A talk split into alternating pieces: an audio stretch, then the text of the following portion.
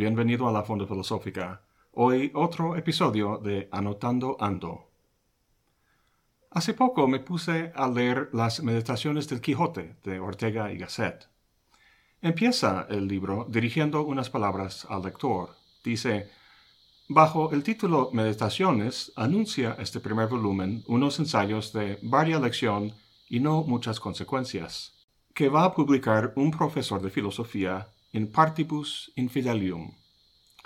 Me intrigó esa frase latina, in partibus infidelium. Nunca la había visto. Investigando, encontré que tiene dos acepciones. La primera y la más común es que significa en tierra de infieles. La segunda y más antigua tiene que ver con el uso que la Iglesia Católica le daba. La frase se decía de obispos que tenían que abandonar sus sedes diocesanas ante la invasión de hordas de infieles, como los musulmanes. Estos obispos encontraban refugio en otras sedes, y aun cuando no tenían fieles a su cargo, conservaban el título de obispo, pero era un título honorífico. Por ejemplo, Juan, obispo de Alessio, en partibus infidelium.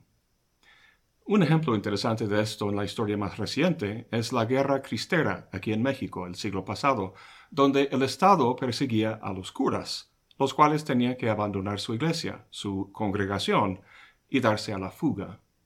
Esto, de hecho, es el tema de uno de mis libros favoritos, El poder y la gloria de Graham Greene.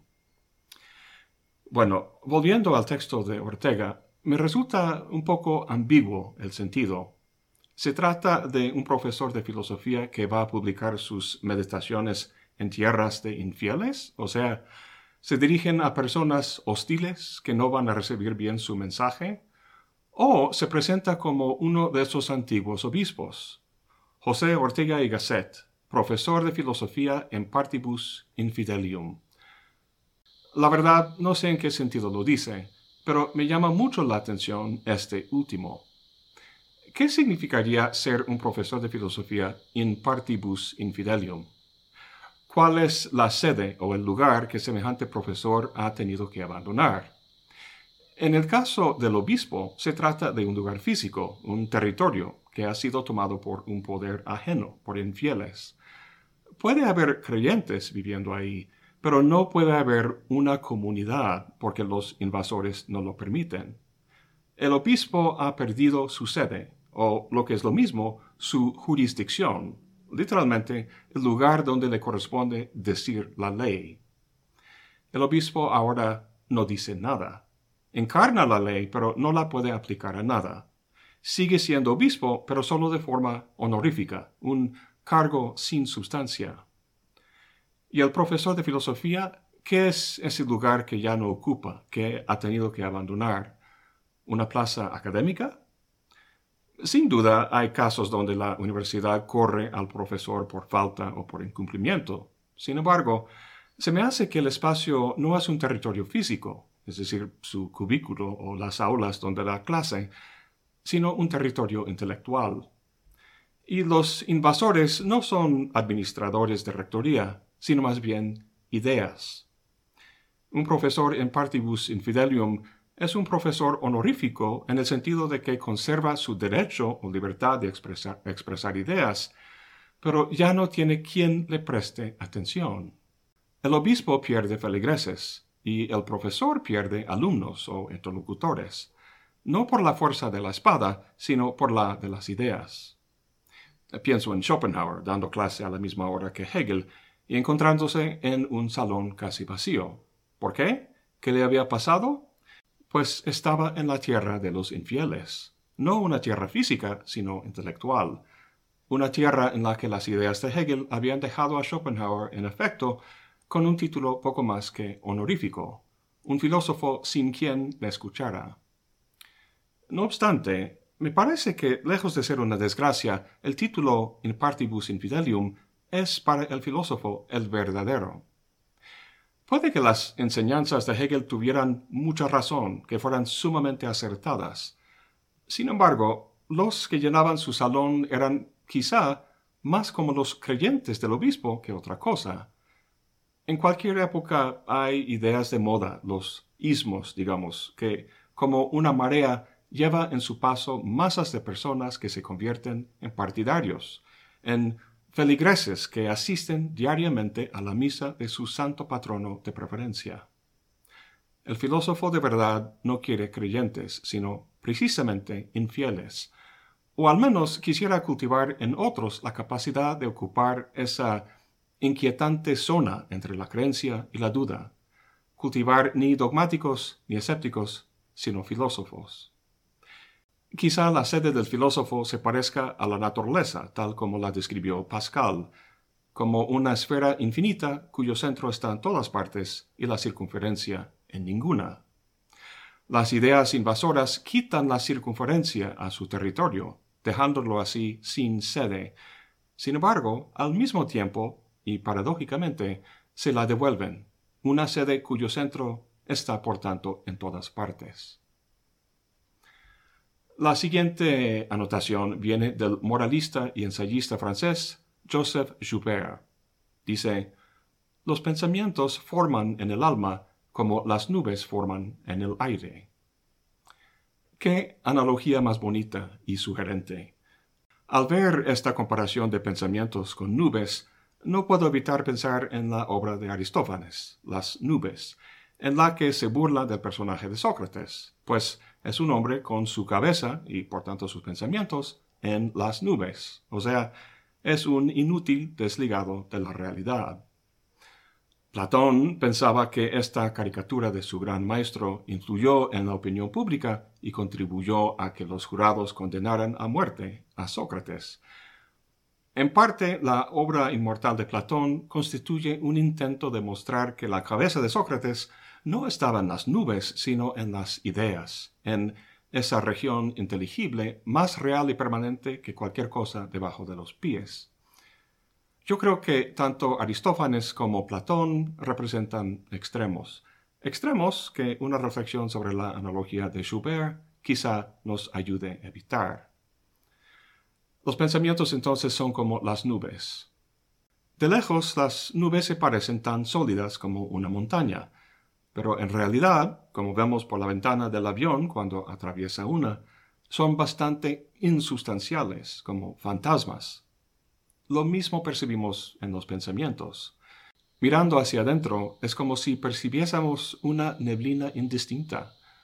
De ese caldo de la mente, la atención saca algún fragmento o idea más o menos sólido, como uno saca un pez del agua, pero son bastante resbaladizos y van de la mano para desaparecer en el miasma.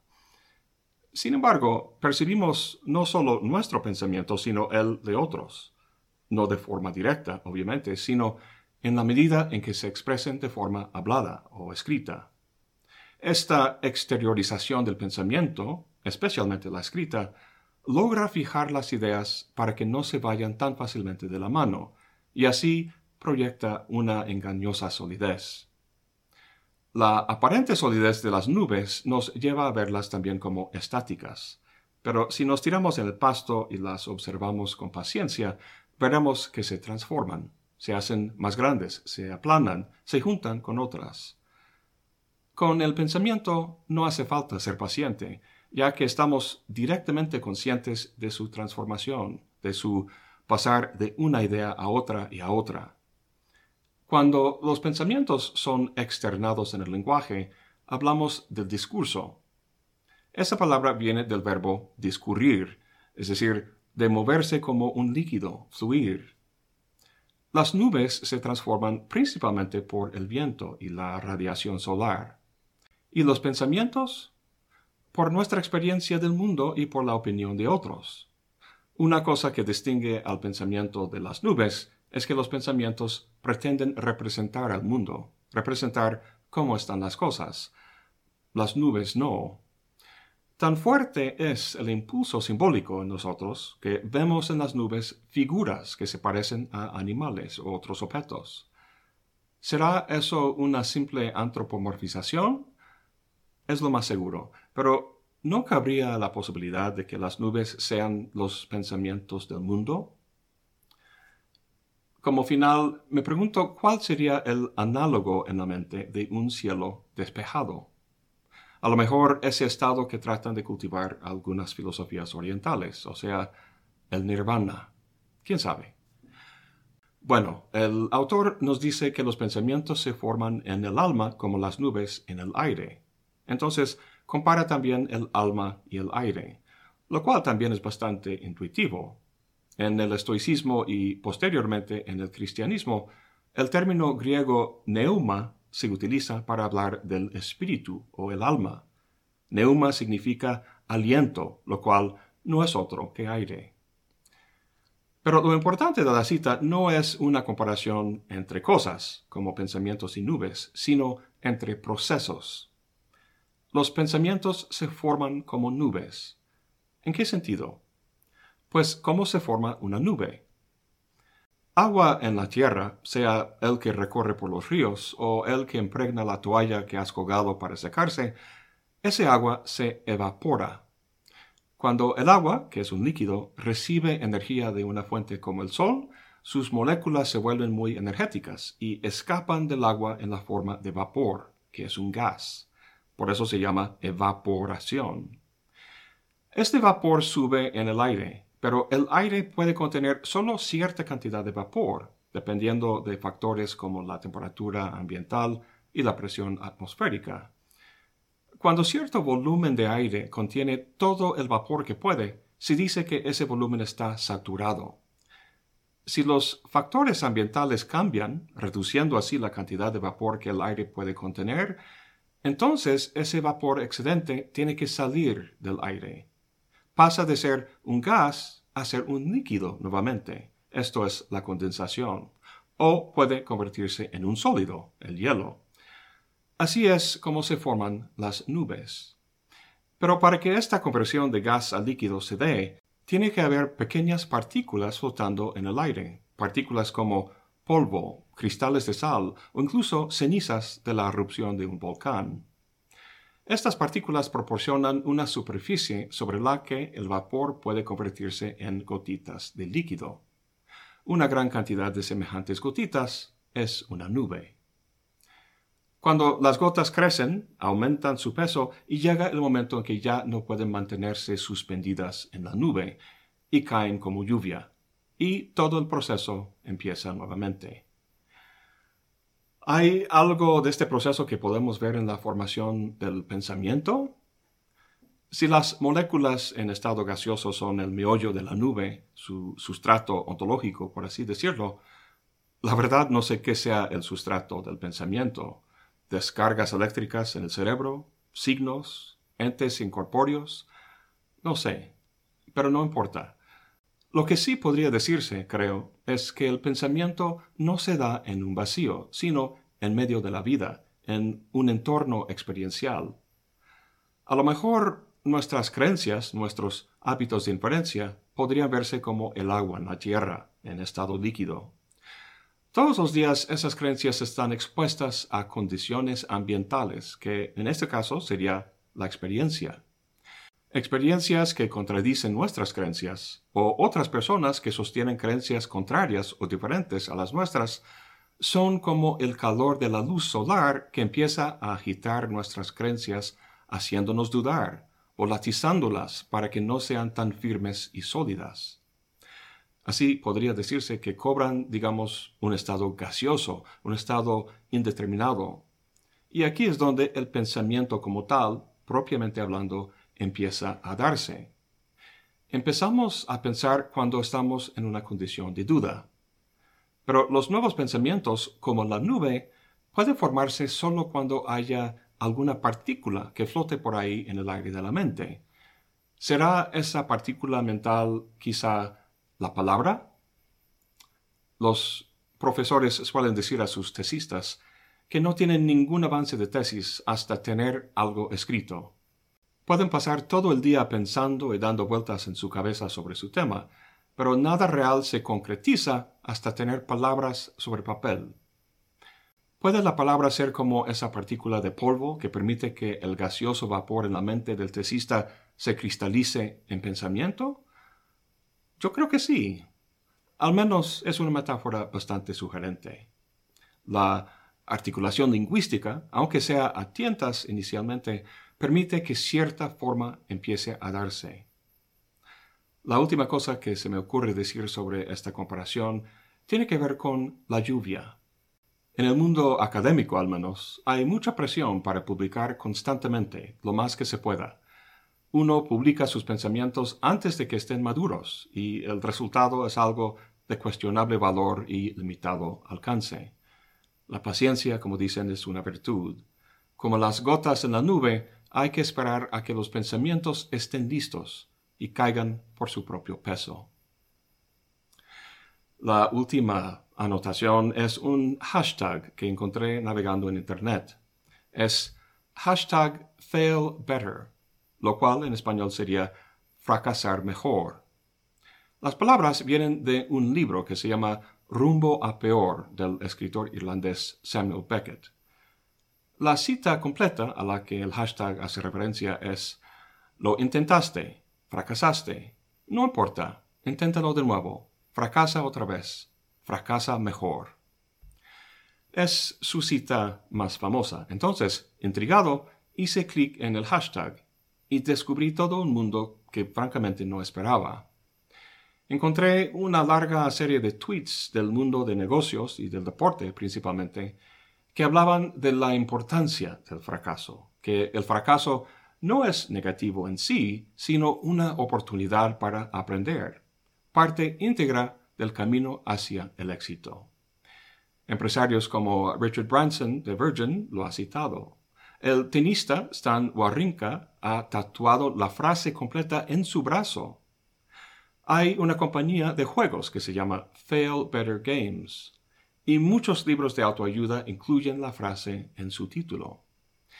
Básicamente se ha adoptado como una mantra motivacional plasmada en infinidad de memes. Tú sí que puedes, no te rindas. Lo que me sorprendió de todo esto es que nada podría ser más lejos, más opuesto a lo que esas palabras significan en el texto de Beckett. En muchos memes se ve la cara de Beckett como si respaldara esta cultura del éxito, como si él mismo fuera la versión literaria de un tech bro. Si conoces solo una milésima parte de la vida de Beckett y de su obra, es muy difícil que todo esto no te repugne, aunque, ahora que lo pienso, no debe resultar tan sorprendente. La segunda línea del texto de Beckett básicamente dice que todo decir es un mal decir que la comunicación siempre se fracasa. Si es así, entonces no debe de sorprender esta insípida memificación de las palabras de Beckett. No obstante, el fracaso del lenguaje no significa que todo vale. Quisiera compartir con ustedes algunos aspectos de la obra de Beckett en general y de esta obra en particular para que fracasemos mejor en el momento de interpretar sus famosas palabras.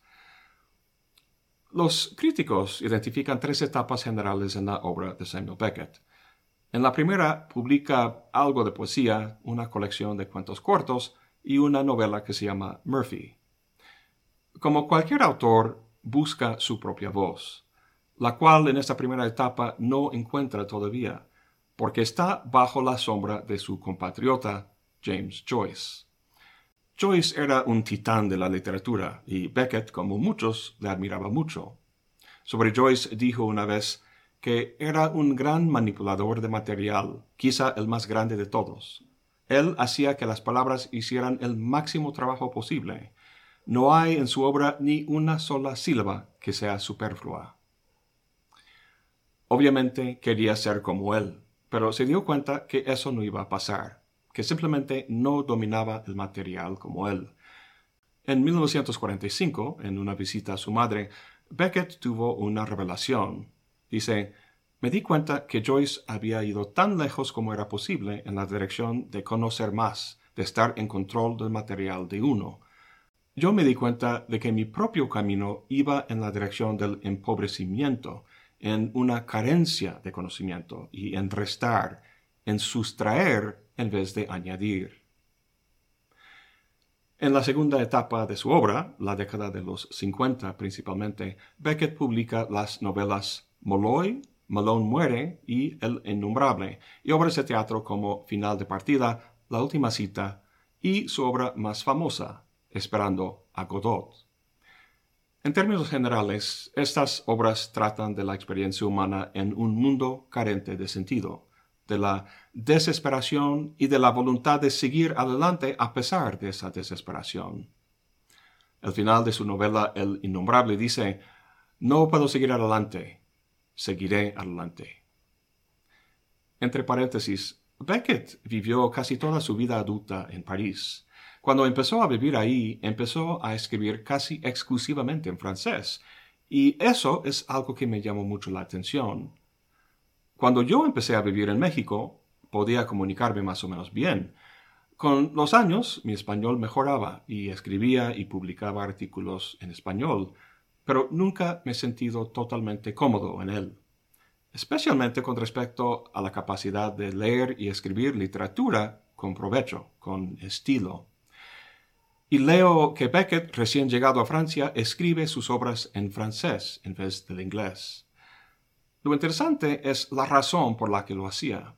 Como dijo a su biógrafo, lo hacía porque así era más fácil escribir sin estilo. Qué curioso. Donde yo veía un defecto, es decir, escribir sin estilo, Beckett veía una virtud.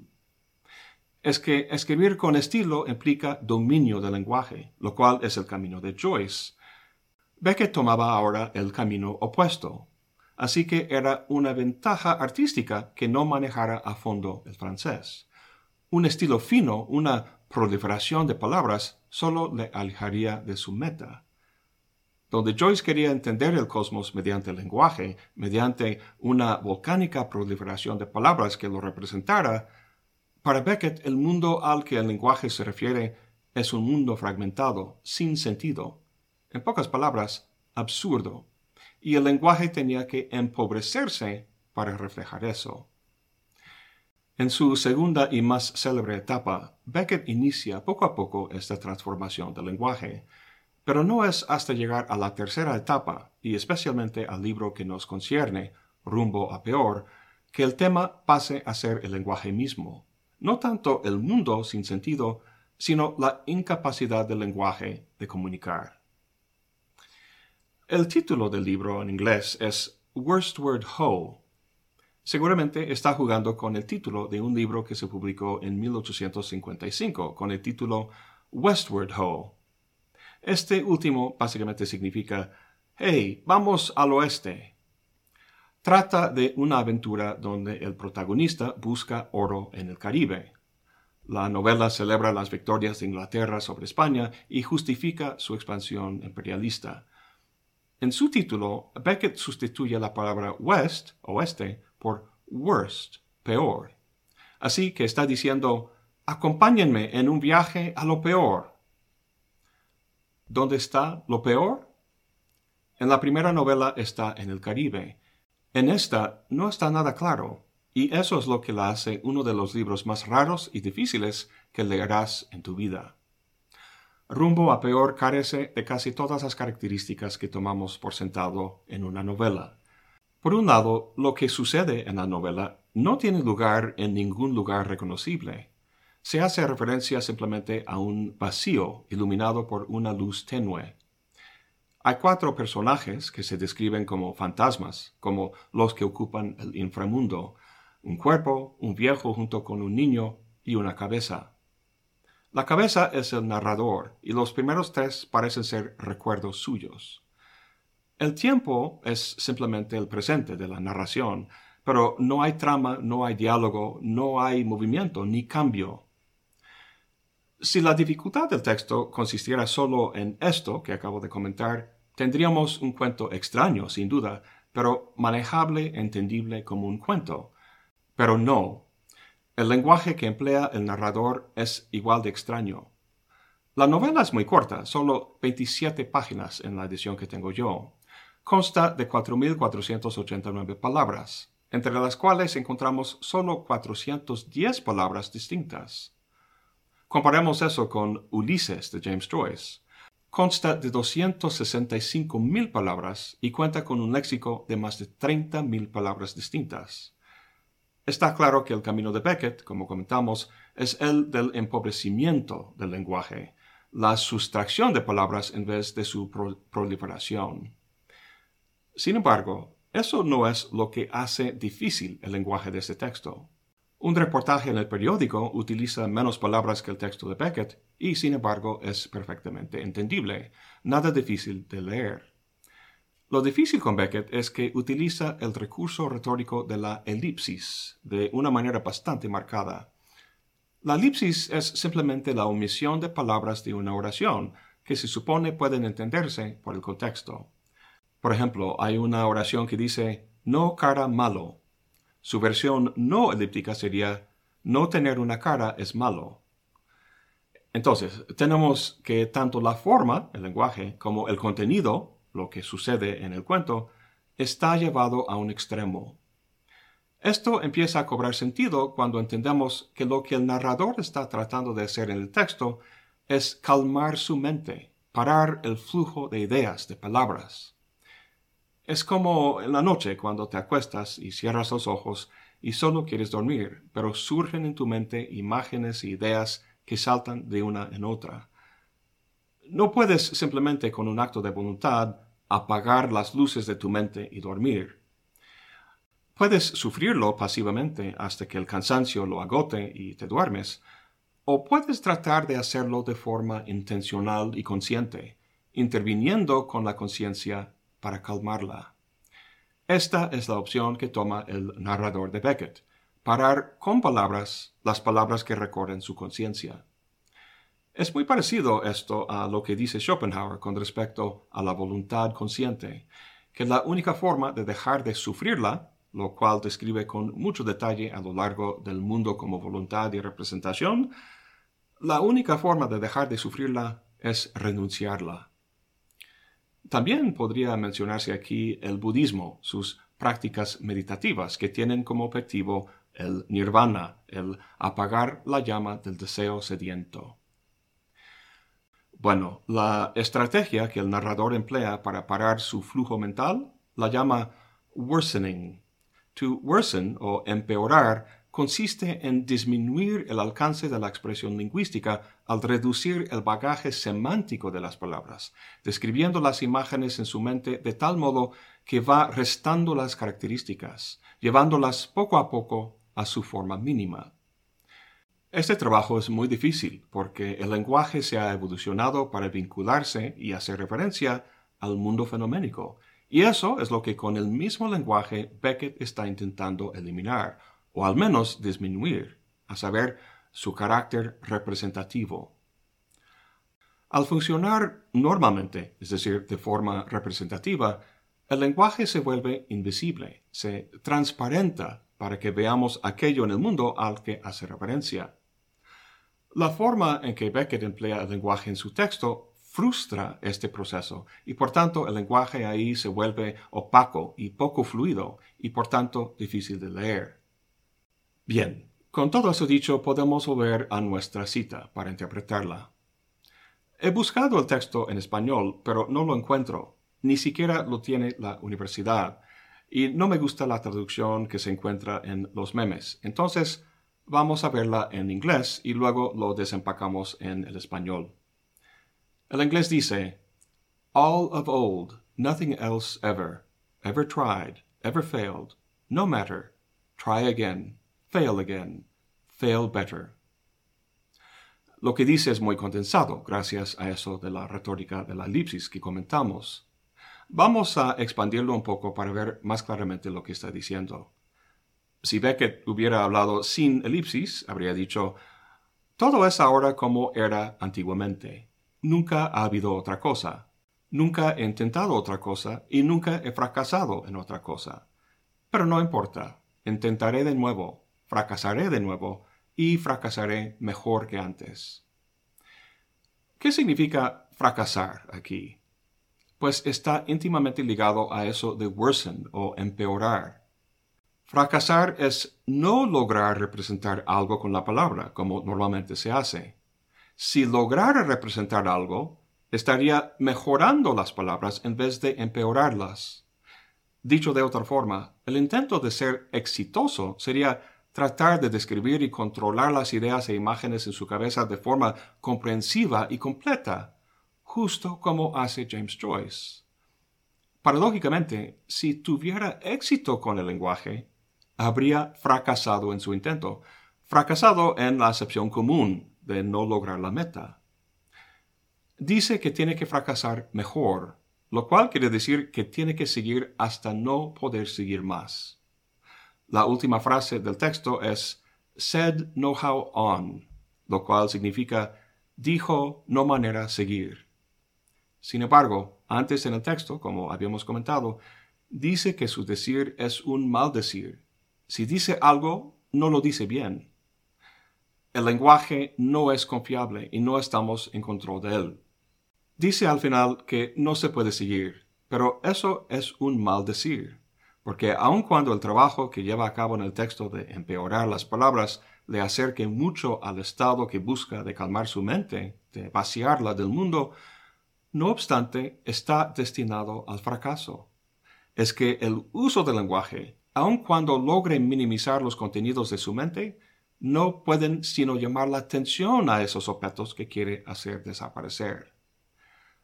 Visto de cierta manera, el experimento de rumbo a peor es un fracaso. Quiso hacer algo con el lenguaje que en el fondo es imposible. Es muy parecido al trabajo de Wittgenstein en el Tractatus. A lo largo de su texto, Wittgenstein afirma cosas que, según su propio criterio, no tienen sentido y que por tanto no comunican nada. No obstante, el libro logra mostrar lo que no puede decir, o sea, comunica algo filosóficamente muy importante, a pesar de las limitaciones del lenguaje. Yo creo que lo mismo pasa en el texto de Beckett. Logra comunicar algo muy profundo sobre la naturaleza del ser humano, cuyo ser es conformado por un lenguaje que solo de forma superficial controla. Se podría decir que su fracaso es, en cierta medida, un éxito pero no en el insípido sentido que promulga nuestra cultura empresarial, donde el éxito se mide con dinero y poder. Para Beckett, el fracaso es el punto. Es una especie de ejercicio espiritual que suscita humildad y si uno tiene suerte, sabiduría. Eso es todo por hoy. Gracias por acompañarme. Hasta la próxima y buen provecho.